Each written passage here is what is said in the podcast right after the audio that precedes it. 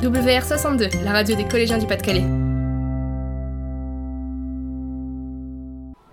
Bonjour, aujourd'hui je vais vous parler des enfants pauvres dans le monde, et particulièrement en France. C'est un sujet qui est malheureusement actuel. Être très pauvre dans le monde, c'est vivre avec moins de 1,70€ par jour. 14% des enfants de moins de 16 ans sont concernés. Un enfant pauvre pour l'INSEE, c'est un enfant qui vit au domicile d'un ménage pauvre. Il y a 8 700 000 personnes pauvres en France, dont 2 760 000 enfants de moins de 18 ans. C'est un million de pauvres en plus depuis la crise financière.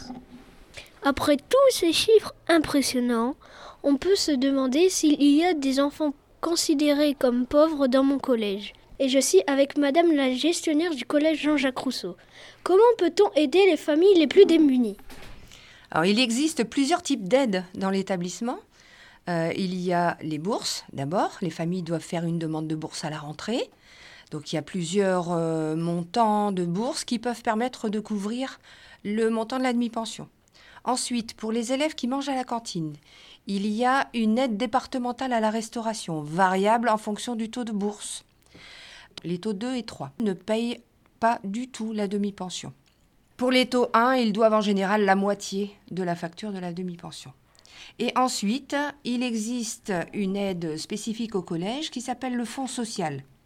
Là, les familles doivent demander un rendez-vous, euh, venir faire un dossier, et ensuite une commission de fonds social étudie leurs droits pour les aider pour la cantine, mais pour les aider également pour financer des voyages, pour financer des achats vestimentaires et même des achats alimentaires. Ok, merci. Quel est le pourcentage des familles qui ont besoin d'aide dans le collège? Eh bien, si on regarde le pourcentage des familles euh, qui sont dans des situations euh, défavorisées, on en est à 54,6% du nombre total d'élèves. C'est énorme, madame.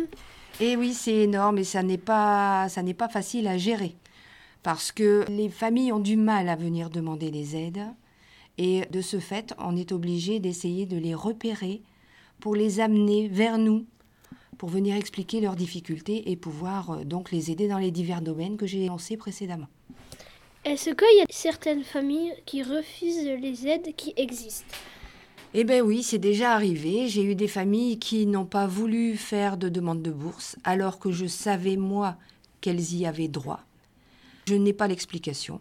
Et aussi, il y a des familles qui refusent de venir faire une demande dans le cadre du fonds social parce qu'il faut un petit peu euh, bah, étaler sa vie et ça n'est pas facile pour les, pour les familles en question. Ok, merci. Au revoir. Au revoir.